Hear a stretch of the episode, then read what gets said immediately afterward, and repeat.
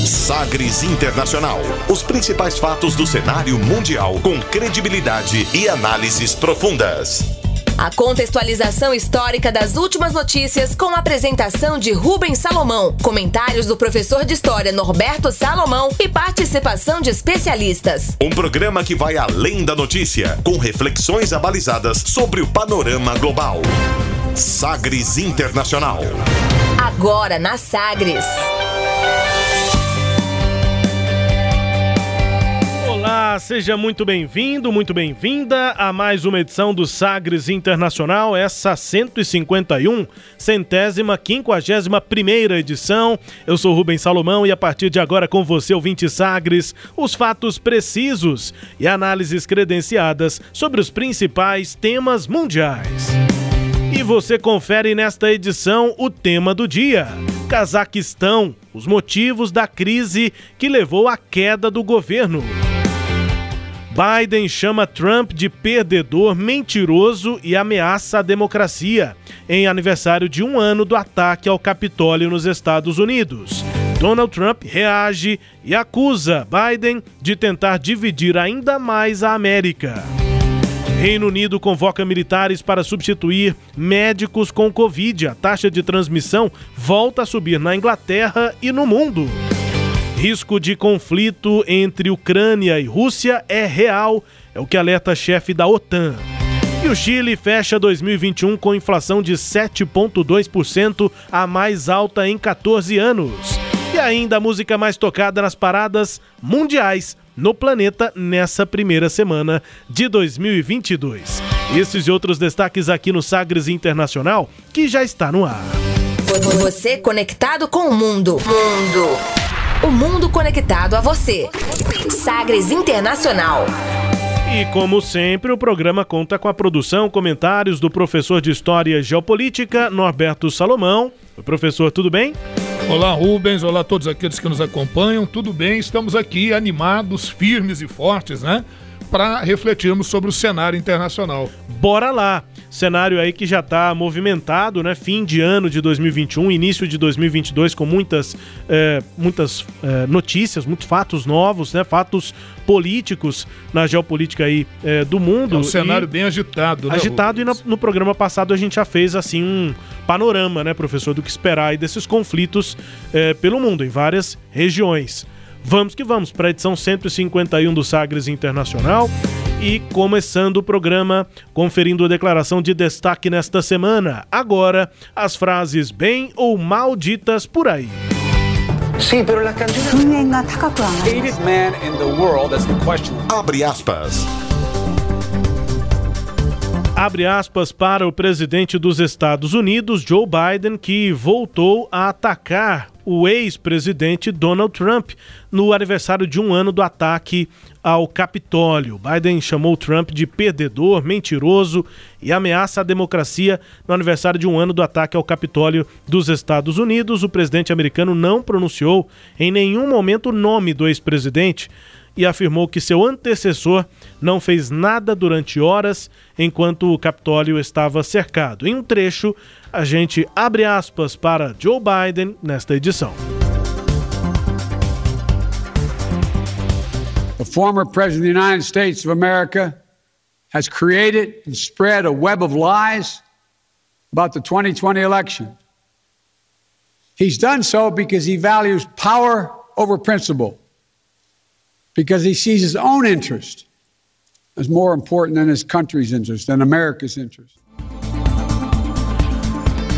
Para traduzir o que disse aí Joe Biden, é o seguinte, abre aspas, o ex-presidente dos Estados Unidos criou uma teia de mentiras é, sobre as eleições de 2020. E ele fez isso porque ele valoriza o poder sobre os princípios porque ele vê que seu próprio interesse é mais importante do que o interesse do seu país, é mais importante do que o interesse ou os interesses dos Estados Unidos. Afirmou aí nesse trecho né, de um discurso lá no Capitólio, nesse aniversário de um ano é, da invasão, né, daquele ataque ao Capitólio nos Estados Unidos. O Biden ainda chamou o Trump de perdedor, de mentiroso, acusou o ex-presidente de representar uma ameaça contínua à democracia no discurso aí de aniversário desse é, um ano né, do violento ataque ao Capitólio. O ex-presidente Donald Trump também reagiu né, a esse discurso do Biden. É, o ex-presidente Donald Trump acusou o atual presidente Joe Biden de invocar seu nome em declarações para dividir ainda mais a América no aniversário de um ano dessa invasão ao Capitólio. Segundo Trump, abre aspas, Biden que está destruindo nossa, nossa nação com políticas insanas de fronteiras abertas, eleições corruptas, políticas energéticas desastrosas, mandatos inconstitucionais e fechamentos de escolas devastadores, usou meu nome hoje para tentar dividir ainda mais a América, fecha aspas, foi a resposta de Donald Trump. Para contextualizar, né, professor, que foi esse ataque histórico ao Capitólio, Sim. completando um ano, e agora troca aí de acusações, de declarações de eh, Joe Biden e de Donald Trump, que reagiu, professor. É, não, Rubens, sabe o que acontece? É bom a gente lembrar, né, relembrar um pouquinho tudo isso que aconteceu, né, envolvendo aí a, a, a a invasão né, do Capitólio, lá naquele dia 6 de janeiro de 2021, né, uma quinta-feira, é, em Washington, né, onde deveria ocorrer uma sessão conjunta é, do Congresso para certificar a vitória do candidato democrata Joe Biden nas eleições presidenciais de 2020, né? Só que ali naquela época, vamos lembrar que o Donald Trump estava inconformado com a derrota nas eleições, já vinha é, tentando de alguma forma descaracterizar né, a, a, vitória, a legitimidade das eleições, o Trump instigava né, os seus seguidores com mensagens no Twitter que repetiam que os eleitores estavam sendo é, enganados, né, sendo feitos de bobos, e que os próprios estados queriam mudar os seus votos e por isso conclamava seus seguidores a lutarem. Né? É bom destacar que Trump ele, ele recorreu à justiça né, para mudar o resultado das eleições, mas perdeu mais de 50 ações em oito estados diferentes que ele entrou, e inclusive na Suprema Corte. Né? E a partir daí ele então resolve pressionar o Congresso, né, para que o Congresso, pelo meio político, mudasse o resultado das eleições. É, é sempre bom lembrar né, que o, o, o vice-presidente da República nos Estados Unidos ele é o presidente do Senado, ele preside o Senado, né? Então o, o, o Trump começa a pressionar também o Mike Pence, que era o, o seu vice-presidente, né? Porque pela Constituição americana, um senador e um deputado conjuntamente podem questionar a legitimidade do resultado da eleição, mas precisam que esse questionamento tenha o apoio da maioria dos votos do Senado e da Câmara dos Deputados. O, o Trump já sabia que ele não tinha esse quórum, né? Mas ele vai usando isso como força de pressão. E aí ele vai levando cada vez mais o tom das mensagens no Twitter e do, e do próprio discurso que ele faz em Washington uh, naquele dia, né? Uh, ah, para os seus fiéis seguidores e defensores teori da teoria da conspiração. O Trump pediu explicitamente que os manifestantes marchassem até o Congresso. É, é bom lembrar que ele disse lá no seu discurso, né, Rubens? Vamos marchar até o Capitólio porque vocês nunca vão tomar o nosso país de volta com fraqueza. Vocês têm que mostrar força e serem fortes. Quer dizer, é um claro é, chamamento não é, para um processo de golpe, de rebelião. E o advogado do Trump, o ex-prefeito de Nova York, Rudolph Giuliani, é que também, né, o Rudolph Giuliani, que também discursou e a afirmação do Rudolph Giuliani era: vamos fazer justiça pelo combate. Quer dizer, um advogado dizendo vamos fazer a justiça pelo combate. Quer dizer, eles estão instigando. E aí, Rubens, naquilo que se seguiu, né, e todos aqueles que nos acompanham, né, movidos por esses discursos e pelo sentimento de que deveriam fazer justiça pelas próprias mãos, os manifestantes invadiram o Capitólio, o Capitólio, né? Suplantaram a segurança e começaram a destruir diversos objetos, alguns até com significado histórico, e ameaçar de morte os congressistas. O vice-presidente Mike Pence que comandava a sessão, né? E, e, e, teve que suspender ali a sessão, retirar as pressas, as pessoas, né? É, elementos manifestantes escalavam as escadarias do prédio, é, colocavam bandeiras com propagandas lá do, do, do, Donald Trump, enfim, né? E, obviamente, a audiência foi suspensa, só foi retomada efetivamente no dia seguinte, no dia 7 de janeiro, confirmando a vitória do Biden. O, o FBI, né, o Federal Bureau de, de Informações de Investigação, né, do F, o FBI, é, disse em boletim que havia emitido um, uma notificação no dia, no dia anterior, no dia 5 de janeiro, alertando sobre a possibilidade da escalada de violência nas manifestações. Agora, já o ex-chefe da polícia do Capitólio, Steven Sand, ele afirma que não recebeu nenhum relatório, não, que não viu nenhum relatório. É, Sei. A, a verdade, Rubens, é que 10 minutos depois da invasão do Capitólio, o Trump tweetou é, criticando o Mike Pence, afirmando que ele não teve coragem de fazer o que era necessário. Porque o Pence já havia dito que não iria contestar o resultado das eleições, sim, que as eleições sim. foram legítimas e tal, né? Quase uma hora depois, né? Porque a invasão lá começou por volta das 14, 14 e 10. Quase uma hora depois, quando a televisão já mostrava ao vivo todo aquele processo de violência, o Trump escreveu né, no Twitter: Estou pedindo a todos no Capitólio que permaneçam em paz. Quer dizer, ele não pede para o pessoal sair também, né? Sem violência e tal. Só duas horas depois dos ataques iniciados ao Capitólio é que o Trump divulgou um vídeo no qual ele pede que os manifestantes voltem para casa, no entanto, mantendo o discurso de que houve fraude, apesar disso, mas vamos sair daí, vamos nos retirar, né? É, os atos de violência, eles começaram aí por volta das 14 horas, como a gente falou, e os primeiros agentes da Guarda de Segurança Nacional, da Guarda Nacional, só chegaram ao local às 17h30. Então, isso levanta a suspeita de que, dentro das próprias forças de segurança, houve uma certa conivência com esse processo. A verdade é que o golpe pretendido não deu certo, né? Um outro aspecto importante a destacar, né, Rubens, é os grupos de extrema direita e ligados à teoria das, da conspiração que participaram da invasão ao Capitólio. A gente destacou aqui três, né?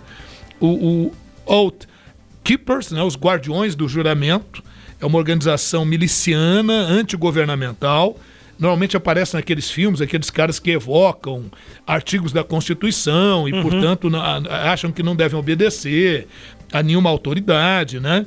É, esse grupo se descreve como uma associação apartidária formada uh, por atuais e ex-militares, policiais e socorristas que se comprometem a cumprir o juramento de todos os militares e policiais que fazem né, para defender a Constituição contra os inimigos estrangeiros e domésticos e encoraja os membros a não obedecer às ordens que eles interpretam como sendo violações à Constituição. Esse é um dos grupos. O outro é o Proud Boys, né? É, os Garotos Orgulhosos, Meninos Orgulhosos, que é uma organização neofascista de extrema direita que admite apenas homens e, e brancos né, como membros lá do seu movimento. É, ele, esse grupo existe nos Estados Unidos e no Canadá e, embora eles afirmam que rejeitem o, o racismo, uh, muitos deles já foram ligados à supremacia branca. Então, é um grupo também. E o outro é o QAnon, um grupo novo, né, que surgiu em 2017, em meio ao governo do Donald Trump. É um grupo que surgiu a partir de uma teoria da conspiração, também grupo de extrema direita, que afirma que existe uma cabala secreta formada por adoradores do demônio, de Satanás, que seriam pedófilos, canibais, e que dirigiria uma rede global de tráfico sexual infantil. Uh, isso tudo começou com um, sujeito anônimo denominado Q, o Kill, né? Uhum. E a partir daí esse grupo foi se formando. Aquele sujeito assim com, né, como um viking que invadiu o Capitólio faz parte desse grupo QAnon. Uh, esse grupo se organizou a partir do, do pronunciamento anônimo pelo Forchan, desse tal de Kill, que ninguém sabe quem é. Uhum. Pode ter sido uma criação para instigar pessoas e deu certo, funcionou. Né? O grupo vem atuando aí nesse processo. Por mais absurdo que seja. Por mais absurdo que seja. Ele. Inclusive, quando ele surgiu, né, professor, a gente ficou. Nós chegamos a. Hesitamos, né? É, a gente chegou a conversar sobre isso numa reunião de pauta nossa aqui, porque a gente se perguntou, tá vendo aquele movimento que o ano nos Estados Unidos e tal? Não tô vendo, mas será que a gente fala sobre isso? Porque o negócio é tão absurdo. Isso. Sabe, uma rede é. adoradores do, do, que do, tramaria, né? Do, é, do demônio. É, eles chamam de estrado profundo. É, essa... isso, tráfico de, de crianças, um negócio tão absurdo.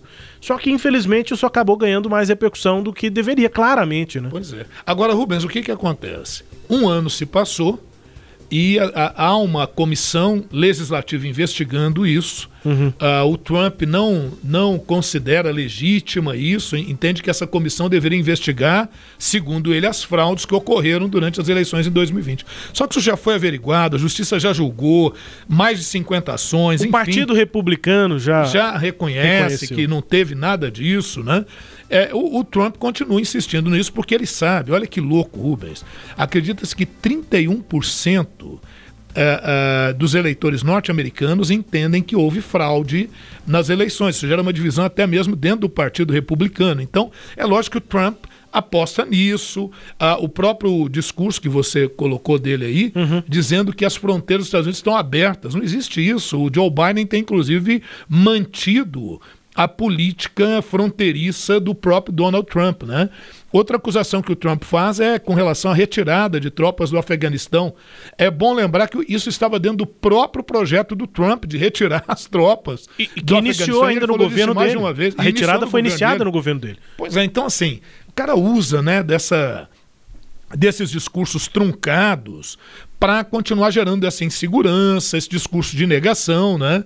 E, e, e tumultuar o processo, que ele acaba jogando por outro. Ele diz que o Biden é que quer dividir o país. Agora, o que eu entendo, né, Rubens, é que foi um absurdo essa invasão do Capitólio. Isso jamais poderia ter acontecido. Isso tem que ser muito bem investigado. Inclusive a falta de segurança que houve.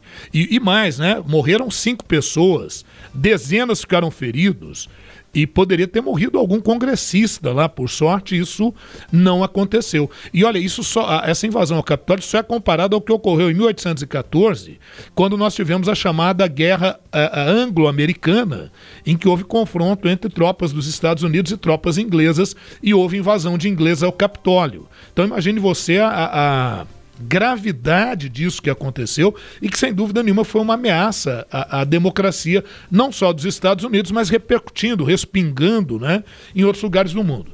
Então, entendo que isso deve ser muito bem investigado e aí já é uma opinião bem pessoal mesmo. O Donald Trump tinha que ser punido, né? óbvio, pela forma como ele instigou e alimentou as pessoas a tomarem parte nesse processo. É isso, né? Foi realmente algo absurdo lá, um momento de invasão do Capitólio, completando um ano com declarações de lado a lado, de Joe Biden, também de Donald Trump, aqui no nosso quadro Abre aspas. No Sagres Internacional, tempo também para o tema do dia. Navegando pelos mares da informação. Sagres Internacional.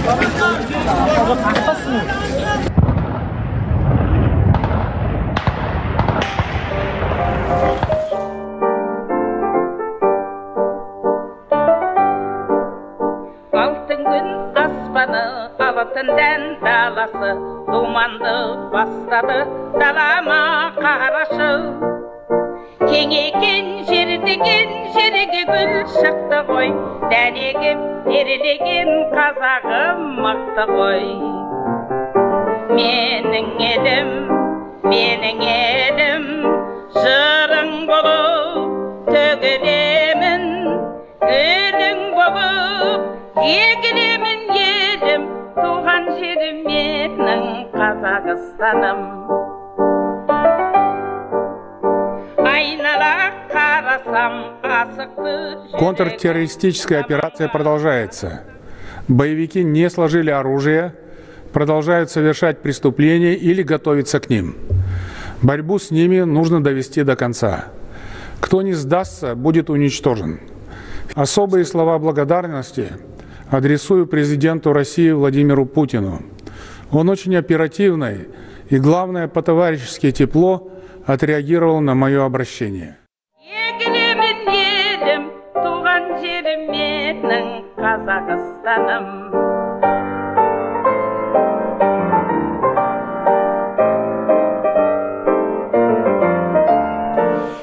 Estamos ouvindo aí a música que inspirou o atual hino do Cazaquistão, que é o nosso tema do dia, música de 1956, Meu Cazaquistão, Marim Cazaquistão, é o nome da música que em 2000, 2006 para cá é o hino é, do Cazaquistão. E antes a gente ouviu aí é, momentos de muita é, agonia, né? De muitas pessoas que nas ruas protestando, com os protestos sendo é coibidos, né? Com armas, com poder letal e o presidente né, do Cazaquistão que autorizou agora, sexta-feira, diante dos protestos. O professor vai contextualizar a origem deles, enfim, e toda a história né, que envolve a questão, mas o presidente do Cazaquistão que nesta sexta-feira autorizou né, a, o uso de força letal.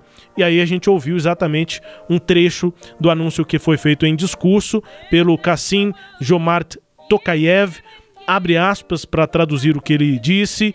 A operação contra-terrorista está em curso. Os militantes não baixaram as armas e continuam a cometer e preparar crimes. Nós devemos manter a luta com eles até o fim e aqueles que não se renderem serão eliminados.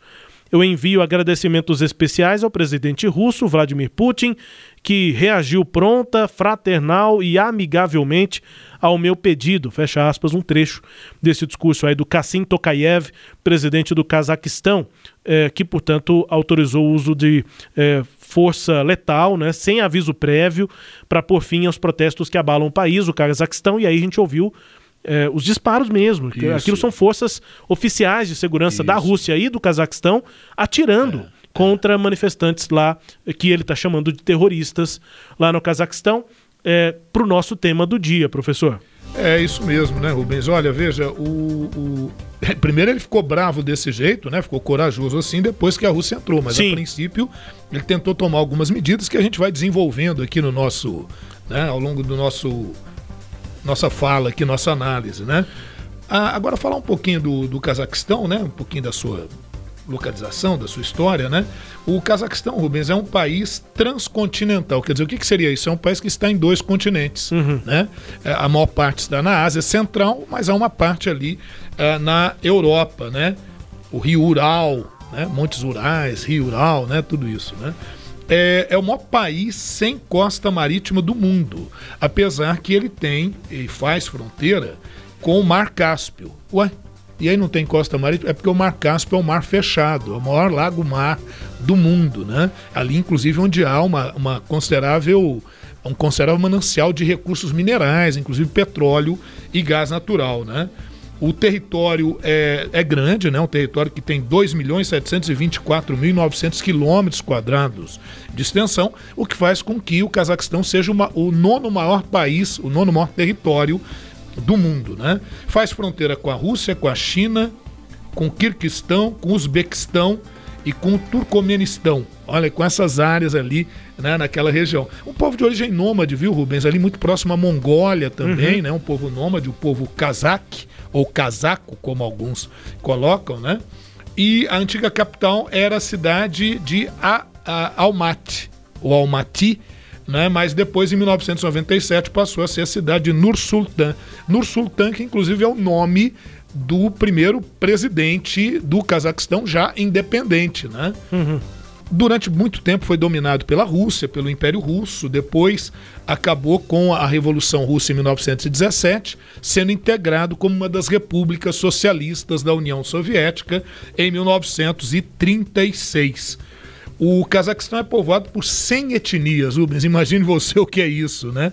Os cazaques compõem a maioria, 68,5% da população, mas também tem russos, uzbeques, ucranianos, alemães, tártaros, uigures, né? Aquela população que também tem um pedacinho lá na China, né? E, e eu aqui, é, para preparação do pro programa, a gente conversou, né, professor? Eu é, tem aquele filme famoso lá, o Borá. Sim. Que causou uma polêmica danada, né, pros casaques, eles isso. não gostaram nada, um filme de humor, assim, mas é um humor meio, é, depois meio o governo agradeceu, porque é, o número de, de turismo de dobrou. Aumentou. Aumentou. Mas eles não gostaram do filme em si, do conteúdo. Sim. E aí, mas assim, é, é, foi sem dúvida um filme que apresentou para o mundo o nome do Cazaquistão. Isso. Só que o filme não tem nada a ver com, com o Cazaquistão. né? É, é assim, é. cita é um o nome. Nonsense, né? Uma é, coisa meio Exatamente, nonsense. um meio nonsense. Só que aí, quando se pensa na imagem que nós aqui temos, né, do, do Cazaquistão, é, e aí eu fui fazendo as pesquisas e fui vendo o pessoal com aquele é, aquelas feições Aquela orientais, é, com o olho japonês, do puxado, chinês, né? parecendo japonês, chinês, e aí o pessoa me explicou que também são é, de, ori- de origem da É etnia, predominantemente, Isso. sim. Da etnia é, mongol, né? Que- Mongol, que, é exatamente mongólica, essa, isso. essa feição com uh, que parece o japonês, parece Oriente, o, isso. o coreano, o Como japo- você tem nas Isso. Filipinas também, né? Isso. Isso me impressionou um pouco, só que nesse momento que a gente está falando sobre o país, é, para contextualizar quem está nos ouvindo. O Cazaquistão, Isso. apesar de ter feito parte da União Soviética, é, o cazaque não parece muito, pelo menos é, nessa. Sim, com o Borá, da né? maior parte do, da etnia, não parece muito, por exemplo, com o russo. Isso. Ou com, Mas tem também. Tem né? gente também, É mas a maior parte- 68% é essa aparência mais Oriental. do Extremo Oriente, exatamente. E aí, professor, que mais? Não, e aí que o islam... a religião predominante é o islamismo, né? 75% da população é islâmica e o cristianismo vem depois em segundo lugar com 21% de cristãos na região. E aí, como a gente falou, possui importantes reservas de combustível fóssil, né? Destacadamente o petróleo, o gás natural e grandes jazidas de zinco, de outros minérios, de fosfato, inclusive, que é importante para produção de fertilizantes. Inclusive, o Brasil tem negócios com o Cazaquistão. Existe uma Câmara de Comércio Brasil-Cazaquistão né, na exportação de produtos brasileiros e importação de produtos, inclusive para adubos, né, para fertilizantes, a- produtos agrícolas vindos lá do Cazaquistão. Então, há inclusive essa proximidade aí Brasil-Cazaquistão também no aspecto econômico. Né?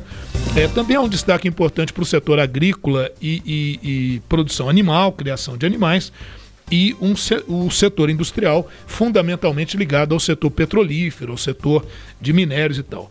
É a quinta maior reserva de petróleo do mundo, então tem um potencial considerável e está ali entre Rússia e China, né? Foi a última das repúblicas soviéticas a declarar independência, depois ali que a, a União Soviética chegou ao final. Fizemos até um programa sobre isso, sobre isso né, Rubens? Sim. Os 30 anos, né, que completou ali em 2021, no ano passado, os 30 anos do fim da dissolução da União Soviética. E aí o primeiro presidente foi o Nursultan Nazarbayev, né, que ficou no poder durante muito tempo, desde 91 até 2019. Então a gente já vê que lá uma outra demanda importante é essa questão de nepotismo, corrupção, né, favorecimentos para certos setores, né? E tudo isso vai demonstrando um certo descontentamento aí da população. Pois é, professor, e contexto dado, né? Vamos aqui no próximo momento entender eh, como é que chegou, a- como é que o, o país chegou a essa crise atual, né? Com as Sim. pessoas nas ruas. Mas antes eu também vou eh, apresentar o que é que a gente vai tocar de música aqui do Beleza, Cazaquistão. vamos Não lá. vamos para as músicas tradicionais do Cazaquistão. Vamos para eh, Tocamos uma muito tradicional, né? Essa que deu origem ali, que é a origem do hino. Mas agora a gente vai pro Kill Pop. Kill é Ó, que em é. inglês, e o Cazaquistão se pode escrever com C, como acontece aqui em, em português. Uhum. É, com o K, é, acho que a, a forma mais comum pelo mundo é escrever Sim. Cazaquistão com K, mas também com Q, começando com a letra Q. E aí daí é que veio, principalmente em inglês, né? Se, se escreve muito com o Q. É, e aí Até veio. para não confundir com K-pop. também, Exatamente. né? E aí veio o Q-pop. É, a Ásia é o maior dos continentes do mundo, tanto em área como em população, um terço da, da parte sólida, né, do, da, da superfície da Terra, e tem três quintos da população mundial. Continente muito diverso, então a música também é muito diversa, só que o pop tem crescido e aí as músicas são bem semelhantes lá na Ásia, né? Então, além de todos esses que eu vou citar aqui, a gente já detalhou ah, em outras edições o K-pop, é, o da, Da Coreia, Coreia, né? né, mais Isso. forte, né, gigantesca a indústria musical da Coreia com o apoio do governo. E aí esse O modelo J-pop lá, né, lá do então, Japão. aí o tal. modelo da Coreia, com o governo incentivando as produtoras para criar as bandas. Coreia enfim, do Sul. Coreia do Sul. Coreia do Sul. Esse modelo sul-coreano foi também é, replicado, até por ordem aqui é, cronológica. Depois veio o J-pop do Japão, com J, o C-pop da China, o V-pop do Vietnã e o T-pop de Taiwan. Ah, sim. A gente falou sobre todos eles em outras edições Sim, do sim. programa. E agora a gente vai falar do Q-pop, Q-pop. que é o do Cazaquistão, é, significa Kazakh Pop, um fenômeno musical recente aí, é, é, de 5, 6 anos pra cá. É um gênero musical que está apresentando melodias assim é, dançantes e tal, bem parecido com esses outros estilos, estilos de pop aqui que eu citei. E por trás desse verniz aparentemente divertido, o K-pop tem um comentário mais profundo sobre como o Cazaquistão tenta abraçar a globalização, uma forma do país é, se apresentar para o mundo. É, cantado na língua cazaque, combina os estilos musicais aí do K-pop, do pop ocidental aqui norte-americano e influências também tradicionais do Cazaquistão. E começou aproximadamente em 2015 com a primeira banda de, de Q-pop, que é o 91. 91 em inglês é o nome da banda. E, e aí a origem, ela tá lá dentro do K-pop. O, kazak, o kazaki Azamat Ashmakin é, hoje é membro da banda, né? Dessa 91. Um e ele ele era... aí pra derrubar locutor, né? Derrubar, né? Azamat Ashmakin. É, ele era estagiário da maior, uma das maiores produtoras do K-pop na Coreia do Sul, a SM Entertainment. E aí, uma renomada agência com Super Junior, Girls' Generation, Red Velvet, Shiny, XOL é, e outras bandas aí, muito. grupos, né? Bandas não, grupos de, de K-pop. E ele era estagiário lá, professor nessa produtora na Coreia do Sul. Aí ele voltou para o Cazaquistão em 2015 e construiu a sua própria banda, a 981. Depois dessa banda é que o K-pop foi se desenvolvendo e já temos várias bandas. Nós aqui vamos tocar quatro, começando com a última música lançada pelo 981, foi agora em novembro de 2021, música então, Dark. recente aí, ó. Música recente, portanto, dessa banda e vamos aqui com a música pop do Cazaquistão. Ouça aí.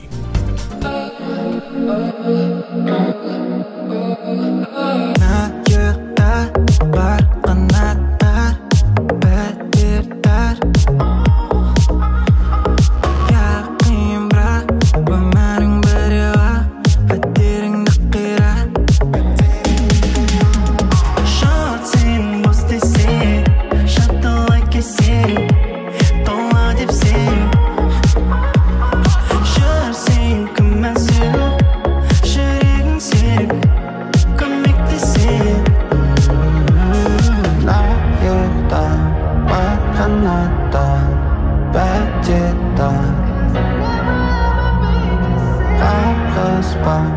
Darny aí do 981, é 91, o nome da banda aí, né? Traduzindo aqui pro português. E aí é isso, assim, é, é meio que uma, um padrão que vem do K-pop, do J-pop, enfim.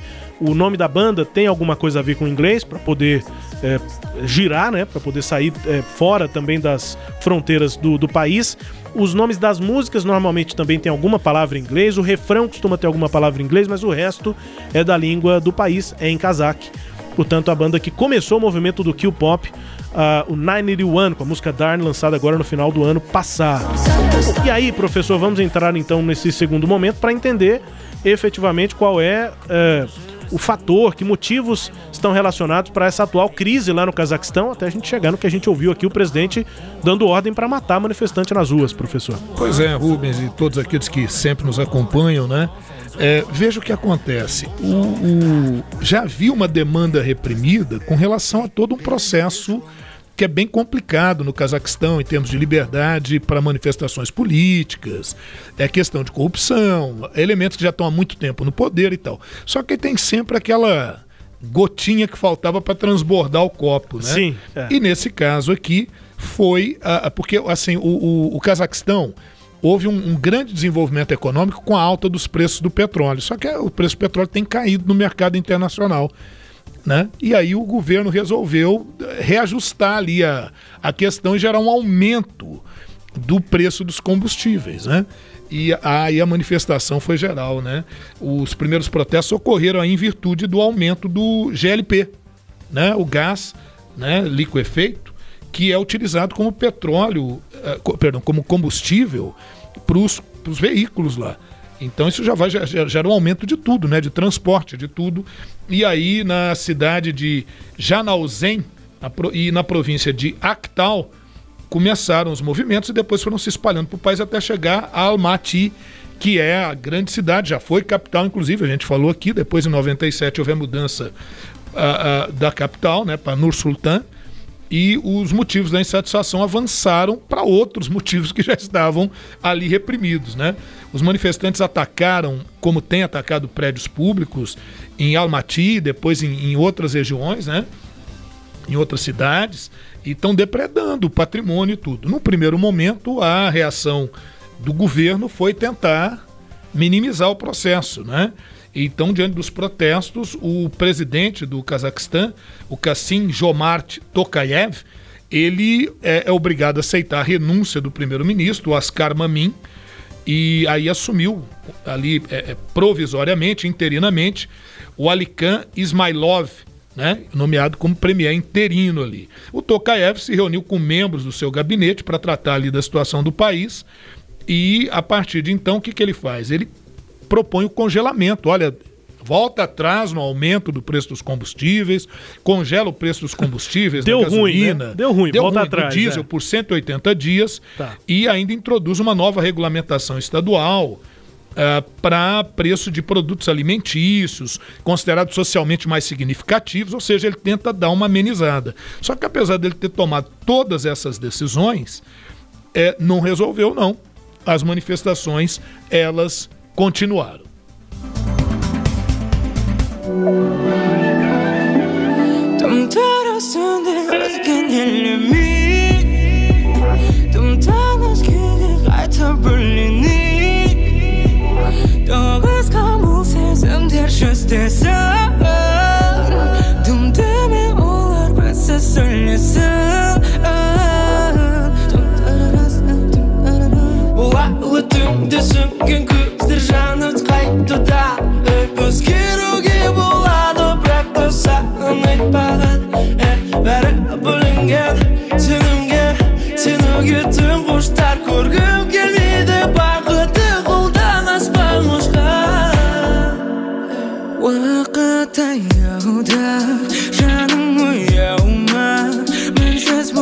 Essa é a banda, né? O grupo Mad Men, lá do Cazaquistão, também do Kill Pop. Todas as nossas músicas aqui são do Kill Pop. Essa música se chama Alma. E o Mad Men é um dos filhos, é, digamos assim, né, do 981. Claro que se eu for falar isso para um casaque, para alguém que acompanha o Kill Pop, o pessoal vai ficar bravo comigo. Não é filho, nada, é tudo concorrente. Eu prefiro o Mad Men do que o 981, Entendi. enfim. Mas é uma derivação ali, né? Cronologicamente, né? O 981 foi a banda que iniciou esse movimento aí do Kill Pop. É, e só pra é, trazer aqui uma observação, né? Uma curiosidade. é, o 981 foi fundado, começou a- o grupo em 2015. E ali foi quem é, foi a banda que começou a romper ali algumas alguns tabus e tal, né? O pessoal se veste com, com as roupas coloridas, né? Os homens com é, casaques, né? Com ah, orientais, mas com roupas diferentes do que os homens normalmente usam lá no Cazaquistão. Normalmente é um público conservador. E aí, num ano de carreira, em 2016, um público conservador do país chegou até a protestar contra algumas apresentações. Teve uma apresentação da banda num restaurante, e aí o pessoal que estava no restaurante ficou dizendo que aquela banda era muito gay, muito homossexual É, para e lembrar eles. que 75% é islâmico, né? Lá na- Então, país. a né? aparência, a dança, tudo isso é, ao longo desses anos tem quebrado alguns cabus, alguns cabus, Ou tabus, alguns né? tabus no Cazaquistão. É, isso foi teve uma repercussão grande na época, né? O surgimento da banda e aí com o público jovem o negócio pegou mesmo e o que o pop é muito é grande, é uma indústria muito grande lá no Cazaquistão. Essa banda, portanto, Mad Men, é, com a música Alma, a gente tem mais músicas aqui do que o pop para ouvir, mas seguindo, né, professor, aqui para entender esse momento de crise lá no Cazaquistão. É isso, né, Rubens? A distribuição de renda no Cazaquistão, ela é péssima, né? Quer dizer, quem é rico é muito rico. E é uma minoria e a maior parte da população é, é- é uma população pobre. Então há essa reclamação com relação à distribuição de renda no país e o que é pior, naquela, você imagina, aquelas populações que vivem nas áreas, que são produtoras de petróleo, de gás natural, de recursos, de minérios. Ah, lembrar que o, o, o Cazaquistão também é um exportador de diamantes. Então eles reclamam o seguinte, que essas riquezas naturais não servem para o benefício da própria população, né, que não participam de uma maior ou melhor distribuição desses recursos. E aliás, viu, Rubens, é, não é a primeira vez que ocorre esse tipo de manifestação lá. Em 2011 já tinha ocorrido manifestações por esse mesmo motivo lá no Cazaquistão e o governo agiu com mão dura, né? Era, era a época ainda do Nur Sultan à frente do poder. Lá ele só saiu em 2019. Então ele deu a mesma ordem. Chega, manda brasa, manda fogo na negada, né? E aí 15 pessoas foram mortas ah, nessa manifestação lá em 2011, né? Agora, Rubens, outro aspecto importante, a gente falava há pouco, é a falta de liberdade. Né? A oposição não tem muito como se manifestar é, é, nesse processo. Historicamente, líderes de oposição que surgiram ou foram mortos, né, ou presos, ou simplesmente cooptados, né, corrompidos pelo governo. Então, o país foi governado por anos né, pelo Nursultan Nazarbayev, que foi o primeiro presidente, ele só saiu em 2019, com 80 anos de idade. Mas aí, Rubens, quando ele sai, né, quando Nursultan Nazarbayev sai do poder, adivinha quem ele nomeou como seu sucessor?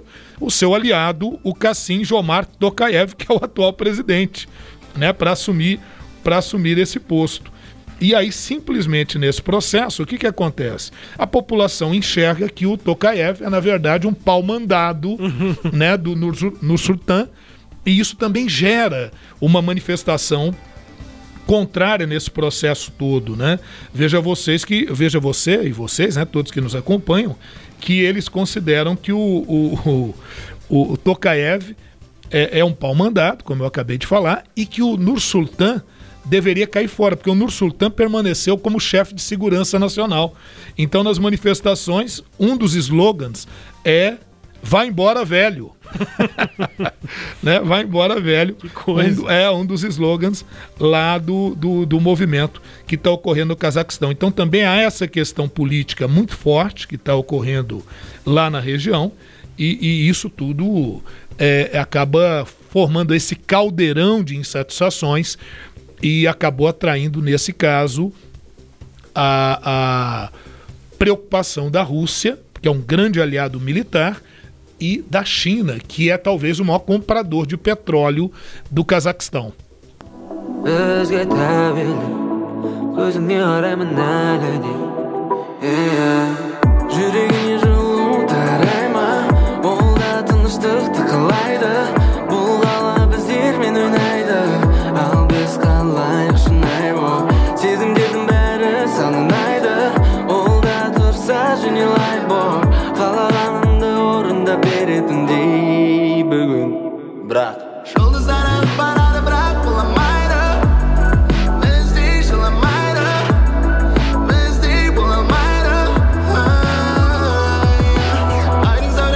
Já é a banda aí DNA, com a música Tumandi Kala.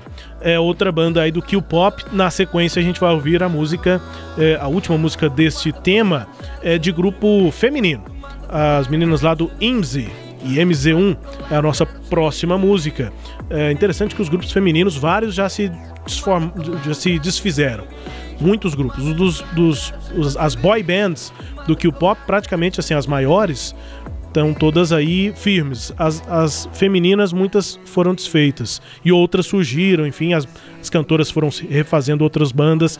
Então daqui a pouco tem mais música do Q-Pop. Bom, professor, é, qual é o envolvimento da Rússia e da China em relação ao Cazaquistão? O senhor terminou o momento passado aqui desse tema é, falando sobre a preocupação desses dois países com essa crise atual lá no, no Cazaquistão.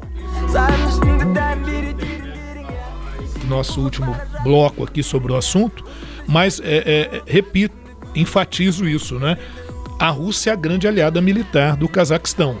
Né? Inclusive, favorece ali esse governo tão longevo, né? Desde 91. E a China, a grande compradora do petróleo, tem investimentos fortíssimos dentro do Cazaquistão. Então aí é um interesse político, geoestratégico e um interesse econômico também. Então, por isso que o Cazaquistão também se torna tão importante, porque muita gente pode perguntar, né, Rubens, o que, que nós temos a ver com o Cazaquistão? O que, que o Cazaquistão tem de relevante? Tem de relevante que ele está no olho do furacão ali, numa região onde a gente está tendo tensão ali envolvendo a Ucrânia, né, a fronteira da Ucrânia e tal a China também com seu caráter expansionista, a oposição da Rússia à OTAN, e aí a Rússia, nesse sentido, alegando que precisa estabilizar a região, empenha o seu apoio ao governo do Tokayev.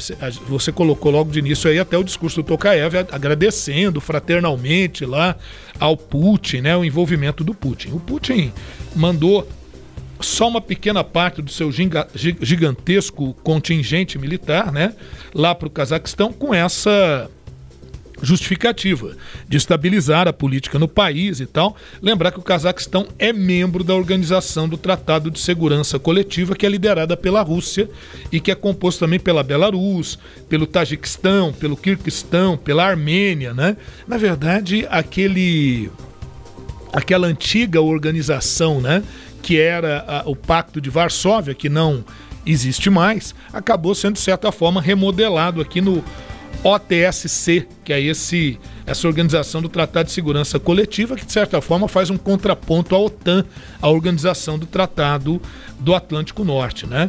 Então, a, a, a organização do Tratado é, de Segurança Coletiva confirmou paraquedistas russos na região, enviados para a região, mas como uma força de paz para estabilizar a região. Até agora, pouquinha gente, o envio só de 2.500 soldados ao Cazaquistão. Agora, isso se soma à declaração do Tokayev, do presidente cazaque, o Tokayev, de que é para tirar para matar nos manifestantes. Então, muita gente já morreu. Ah, como a internet foi cortada, então a gente não é, ficou muito complicado saber exatamente a dimensão que essa repressão é. É, tem ganhado eu, lá na região. Eu né? peguei essa parte do discurso dele, mas eu acompanhei a íntegra e logo depois dele dizer é, agradecer ao, ao, presidente russo, Putin, uhum. ele anuncia que retornaria o serviço de internet gratuito para algumas regiões do país, mas que tem um grande mas, é. É, mas que dependendo do conteúdo que fosse postado, se fosse para postar ameaça, crimes, enfim, é, dependendo do conteúdo, ele já avisava que poderia cortar de novo a internet. Pois é, e aí como ele está chamando os manifestantes de terroristas, Sim. e aí generaliza tudo, que é um, um, um, artifício que o Putin também usa lá na Rússia, chama todo mundo é. que é opositor a ele de terrorista, a gente vai observando que a situação cazaque vai se tornando cada vez mais volátil, e os desdobramentos a gente ainda tem que observar o que, que vai acontecer, mas é uma questão que se soma à questão ucraniana ali para engrossar um pouco mais o caldo naquela área, viu, Rubens? E todos aqueles que gentilmente né, nos deram aí a sua atenção para ouvir sobre esse tema. Tema do Cazaquistão em crise, portanto, nesta semana, aqui no nosso Sagres Internacional número 151. Daqui a pouco a gente volta. Com outros destaques, você vai conferir aqui no próximo bloco. O Reino Unido convoca militares para substituir médicos com Covid-19 e a taxa de transmissão volta a subir na Inglaterra, mas não só na Inglaterra, no mundo inteiro. No mundo inteiro. As taxas de transmissão da Covid voltam a subir com a variante Ômicron. Risco de conflito entre Ucrânia e Rússia é real, pelo menos esse é o alerta do chefe da OTAN. E o Chile fecha 2021 com inflação de 7,2%, a mais alta em 14 anos. Destaques aqui do próximo bloco: a gente ouve música da IMZ1, IMZ, New Era a nova era, né? Música aí da, das meninas do Kill Pop, uma banda feminina, um grupo feminino, pra gente ir pro intervalo. Daqui a pouco a gente volta. that's all I can get by. My night, those just by.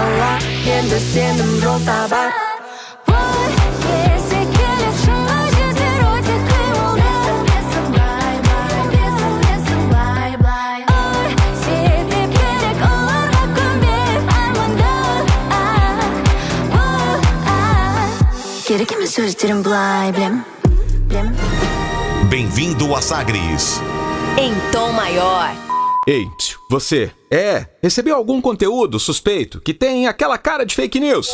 Hum, tá em dúvida se aquela mensagem do grupo de WhatsApp da família ou dos amigos é verdadeira ou não? Nesse momento de informações desencontradas, conte com a Rádio Sagres. Nos programas jornalísticos e quadros de notícias, você consegue saber se qualquer informação é verdadeira ou falsa. Conte com a gente na luta pela verdade. E aí, já sabe como sintonizar Sagres na sua TV? Ainda não. Me ajuda aí, pessoal. Minha TV ainda não tem a Sagres. Primeiro você precisa ter uma antena de sinal digital instalada aí no seu televisor. Depois é só soltar a pesquisa automática e esperar um pouquinho. Quando terminar, é só colocar no canal 26.1 e pronto. A programação em alta definição da TV Sagres está todinha aí para você. Se precisar, repita o processo de busca para manter sua TV sempre com a programação em alta definição atualizada. O sistema Sagres sempre está em tom maior para te deixar por dentro de tudo que acontece. Entretenimento. Jornalismo. Prestação de serviços. Rádio Sagres. Em tom maior.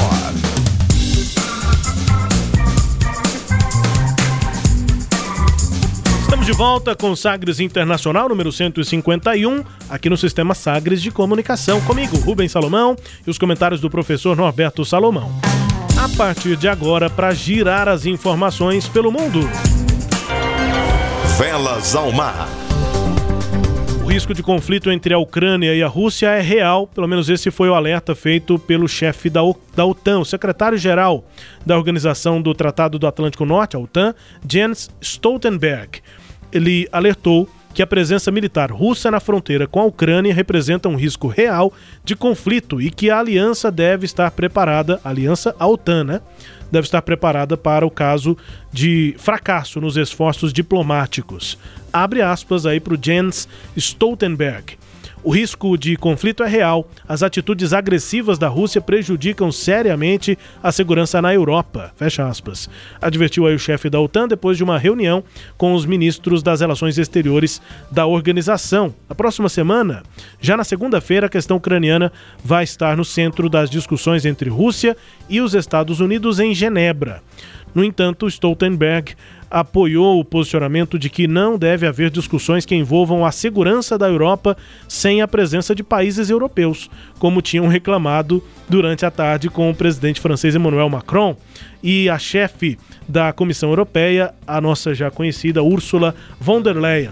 Faz todo sentido, né, professor? O chefe da OTAN está dizendo, ó, Rússia e Estados Unidos vão conversar, mas vocês vão conversar sobre a segurança na Europa, tem que conversar com a gente também. A questão é que quem tem maior é, força nos debates são exatamente esses dois países, Rússia e Estados Unidos, professor. É, é, isso. Agora, apesar de que a França está à frente, né? Assumiu agora a frente da União Europeia, naquele processo rotativo, e a Alemanha sempre foi o carro-chefe da União Europeia. Mas a Alemanha já declarou é, que, juntamente com os Estados Unidos, é contrária a qualquer intervenção da Rússia na Ucrânia.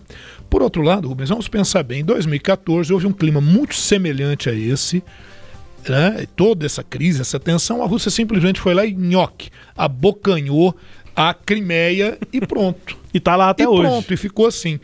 E aí, o que, que a gente está observando? Que parece que vai seguindo o mesmo roteiro, sabe? É, é lógico que é um quadro de tensão, mas olha o que, que a OTAN já alegou. Que caso a Rússia invada a, alguma parte do território ucraniano, ela não pode interferir, uma vez que a Ucrânia não faz parte da OTAN. Então, olha o pessoal aí já Uhum. né, dando aquela. É, é, é, Alfinetada então. é, não, eu diria assim, até dando aquele, fazendo aquele jogo de cintura para evitar um conflito mais duro. E a Rússia está apostando muito forte as suas fichas nisso. Para quem está nos ouvindo, eu vou ser repetitivo, tem gente que né, nos acompanha sempre, falar, pô, mas já falou isso. Mas é sempre bom, rotativo o negócio. O que, que acontece? O que, que a Rússia quer? Primeiro, a Rússia quer determinar sua influência na região. E para isso a Rússia diz o seguinte: olha, nós não admitimos que a Ucrânia seja aceita como membro da OTAN. E isso é visto como uma forma de intervenção da Rússia, não dando, a, a não respeitando a soberania ucraniana. Né? E, e esse é um dos grandes problemas ali. Acho que isso vai caminhando para essa direção. Agora, o que eu vejo é o seguinte: se a Rússia intervém na Ucrânia, pode haver uma, uma volta de interferência da OTAN não na Ucrânia, mas na Síria, por exemplo. Então, uma retomada de ações mais efetivas na Síria. Lembrando que na Síria o governo do Bashar al-Assad é mantido em grande parte graças ao apoio do Vladimir Putin. Então, isso pode, esse novelo pode se desenrolar para outras direções, né? E para envolver outras questões mais graves. Temos que acompanhar. Entre o dia 10 e o dia 13, uma série de reuniões serão feitas para tentar resolver essa questão que vem lá do final do ano de 2021 e é uma das grandes tensões que inicia o ano aí de 2022. Olha, aqui no Chile, né? O país fechou o ano de 2021 com uma alta inflação, 7,2%, e essa é a maior registrada nos últimos 14 anos. Os, uh, os números, né, os dados são do Instituto Nacional de Estatística. A alta em dezembro foi impactada por itens como transportes, alimentação e bebidas não alcoólicas. Os analistas previam um aumento menor, próximo a 0,5% para dezembro, e a inflação anual ficou bem acima da meta estabelecida pelo governo chileno de 3%, mais do que o dobro, né? A meta era 3%, ficou em 7,2%. Uh, 3% de inflação era o número de 2020. Para 2021, o fechamento, portanto, já tem mais que o dobro é, dos índices inflacionários. Em 2021, preços internos no Chile subiram acompanhando o aumento do valor dos insumos em todo o mundo e em meio à maior liquidez no nível local, depois da entrega de benefícios sociais por parte do governo e das três retiradas antecipadas de fundos de aposentadoria aprovadas no Congresso para mitigar os efeitos econômicos né, da pandemia de Covid-19. Preocupações na economia do Brasil, né? A gente está acompanhando isso. E no Chile o cenário é semelhante. Alta da inflação, o Brasil deve estar tá chegando perto aí, não, tem, não temos ainda o número oficial da inflação no Brasil, tá para sair aí nesse mês de janeiro, mas próximo a dois dígitos, né? Estamos chegando próximo a dois Isso. dígitos, sendo que a, média, a, a, meta do Banco Central brasileiro era cinco pontos, uhum. em torno disso, o centro da meta. É verdade. Lá no Chile também acima do dobro é, do que era previsto para a inflação no ano, professor. Pois é, Rubens, e o, o, o, interessante é que isso se dá durante a gestão do Sebastião Pinheira, que é do Partido da Direita, que sempre propôs um, um, um um rigor maior nas contas. É aquela né? expectativa por ele ser empresário, vai conseguir isso, dar um jeito nas isso. coisas, né? Só que... Nessa, nesse setor da economia, já que ele vem daí, né? Exato. Só que aí, né, Rubens, nós temos que colocar alguns fatores. Aquela política neoliberal que tinha sido aplicada desde o período pinochetista ou pinochista no Chile, ela acabou desaguando numa profunda desigualdade socioeconômica no Chile. Então esse é um problema. E, além disso, óbvio, a pandemia, todo esse processo da pandemia realmente afetou profundamente o processo econômico. Agora, é uma herança que quem vai receber é o esquerdista Gabriel Boris, que ganhou aí recentemente as eleições contra o representante da extrema-direita, o José Antônio Caste. Né, que teve até, a direita teve até um desempenho interessante. Vou aproveitar até para fazer um, né, comercialzinho. Em breve, aí, essa semana que, que, que se adentra, nós vamos ter a publicação no site aí da Sagres, né, no portal da Sagres, de um artigo sobre essa questão aí do Chile e a polarização e o avanço aí da extrema direita aí pelo mundo, né? Esse mechan eu vou aceitar. sagresonline.com.br, você acessa aí o nosso portal. Vamos falar sobre Covid-19, pandemia. O Reino Unido convoca militares para substituir médicos com Covid e a taxa de transmissão subindo no país e no mundo. O Ministério da Defesa do Reino Unido disse que começou o destacamento de militares para apoiar os hospitais que sofrem uma escassez de pessoal e pressões extremas por conta eh, dos casos recordes de Covid no país. O governo disse que 200 militares das Forças Armadas foram disponibilizados para apoiar o Serviço Nacional de Saúde, o NHS eh, em Londres durante as próximas três semanas. Alta, portanto, nos números de novas contaminações eh, do novo coronavírus, inclusive por conta da variante Omicron. Ela é muito mais transmissível do que a Delta, a Delta era predominante e a tendência é de que a Omicron passe a ser a predominante. Mas os, as pesquisas eh, tem apontado que a Omicron não causa é, quadros mais graves é, da doença. É menor, o né? problema é que se ela se transmite mais, aquela chance de chegar a pessoas que têm uma saúde mais debilitada é maior. É. Então pode ser o caso da gente voltar a ter mortes é, causadas pela Covid-19. E nesse mesmo assunto, professor, o primeiro-ministro britânico Boris Johnson criticou nessa semana os antivacinas e a sua verborragia mais uma vez pedindo os britânicos para se vacinarem contra o vírus da Covid-19, já que a variante Omicron aumenta a pressão no sistema hospitalar. Declaração do Bojo, do Boris Johnson, vem um dia depois que o presidente francês Emmanuel Macron disse numa entrevista ao jornal Le Parisien que pretende encher o saco, essa é a tradução, dos não vacinados, o que gerou uma forte polêmica na França. É, declarações polêmicas, mas no Isso. sentido de combater a pandemia. É, e até porque ele usou um termo meio chulo, né? MRD, Uhum. né? Que foi o que ele usou pra. Quer dizer, vou infernizar, vou, Aham. vou transformar a vida dos caras num. Numa Inferno, titica, num é. inferno, né? E, e- e isso gerou uma polêmica muito grande, até porque a campanha presidencial já está em andamento também lá na França, e a grande opositora do Emmanuel Macron é a Marie Le Pen, que é da extrema-direita é, é, é, francesa, né? Agora, uma outra questão, né, Rubens, muito interessante, é que muitos podem dizer o seguinte, mas peraí, então esse negócio da pandemia ai- ainda não acabou, continua, como é que é isso? Eu, é, é, não é o mesmo quadro, a questão é diferente. Hoje nós temos vacinas, várias vacinas. O Brasil, inclusive, eh, eh, nessa semana anunciou uma vacina brasileira mesmo, desenvolvida no Brasil, né? E, e já aprovada e tudo, que, né? que já, já, já tem um. Tá, tá em fase avançadas dos testes, dos daqui a pouco já testes. vai estar disponível. Isso. E então, quer dizer, a gente está muito avançado nesse sentido. Então, a, a- a- o vírus da Covid continua a ser um desafio. Sim, mas com muito mais recurso e muito mais conhecimento. Agora, o grande desafio, né, Rubens, que parece quase que intransponível, são os antivacinas, são as fake news, né? Tudo isso, sem dúvida nenhuma, é o grande processo contra o qual teremos que lutar e é o que o Boris Johnson disse. E na mesma linha, de uma maneira um pouco mais chula, chula o Emmanuel Macron também foi nessa mesma linha. Né? E aqui no Brasil, a gente também com esse desafio, né? com esse processo, é, inclusive, infelizmente, com membros do próprio governo federal, às vezes jogando contra a vacina, contra a vacinação. Né? Mas o Ministério da Saúde vem caminhando, apesar de tudo isso, por pressões da justiça, por pressões políticas também, a vacinação no Brasil vem caminhando e eu acho que a gente está muito perto, muito próximo de nos livrarmos ou de controlarmos muito melhor todo esse processo. Né? O Ernesto nos convidou. Brasil Internacional. É um registro aqui, uma notícia é, do Brasil, e o ex-ministro de Relações Exteriores, Ernesto Araújo, deixou suas marcas. Acho que a mais importante delas foi a nossa vinheta aqui do quadro Brasil Internacional, para a gente aproveitar o nome dele para ouvir a Sim. Dona Irã Barbosa sempre que a vinheta toca. Que o Ernesto nos convidou, ele já não é mais o ministro, mas a gente registra aqui que o Brasil voltou, então, professor, a ocupar um assento não permanente no Conselho de Segurança da ONU, conselho formado por 15 países, todos têm direito a voto, mas só os cinco membros permanentes, Estados Unidos, França, Reino Unido, China e Rússia, têm direito a veto. Uma coisa é ter voto, outra coisa é ter veto. É, é o poder aí desses cinco membros permanentes.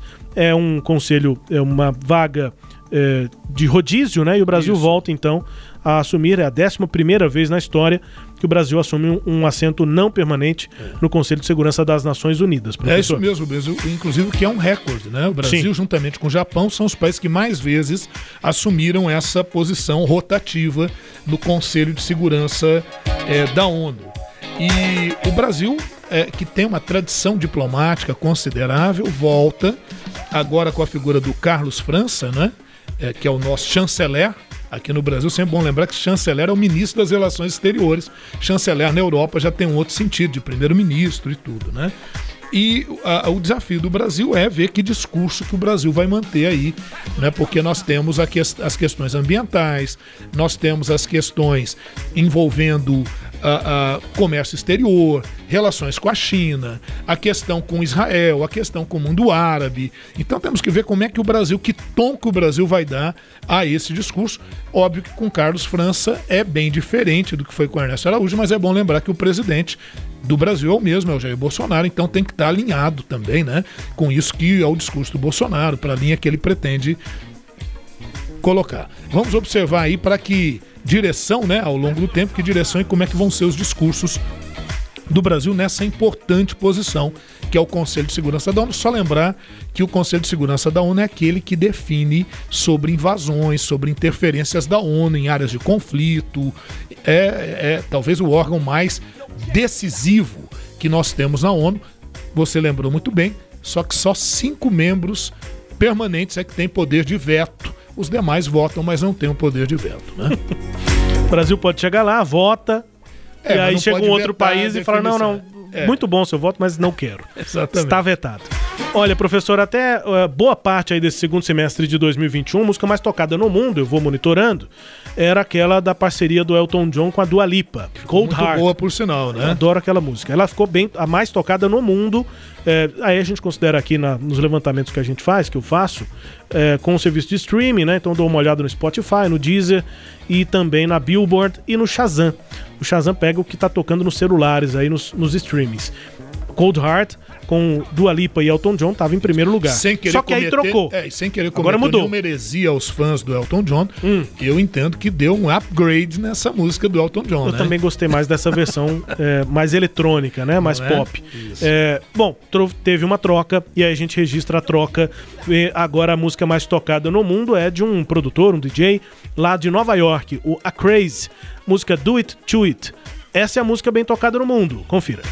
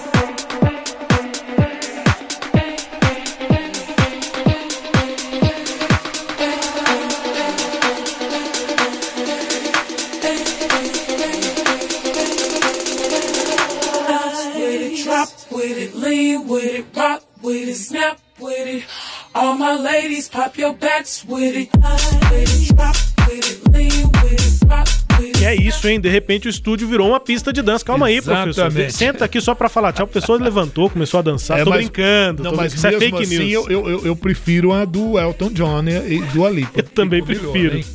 Também prefiro. Professor, um abraço. Até mais. Um abraço, agradecimento a todos aqueles que têm nos acompanhado, ao Sistema Sagres de Comunicação e já estamos aqui trabalhando com a edição 152. Não percam.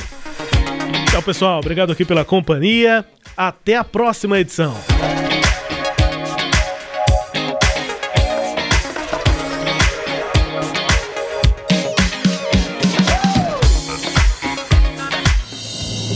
Você ouviu Sagres Internacional. Os principais fatos do cenário mundial com credibilidade e análises profundas.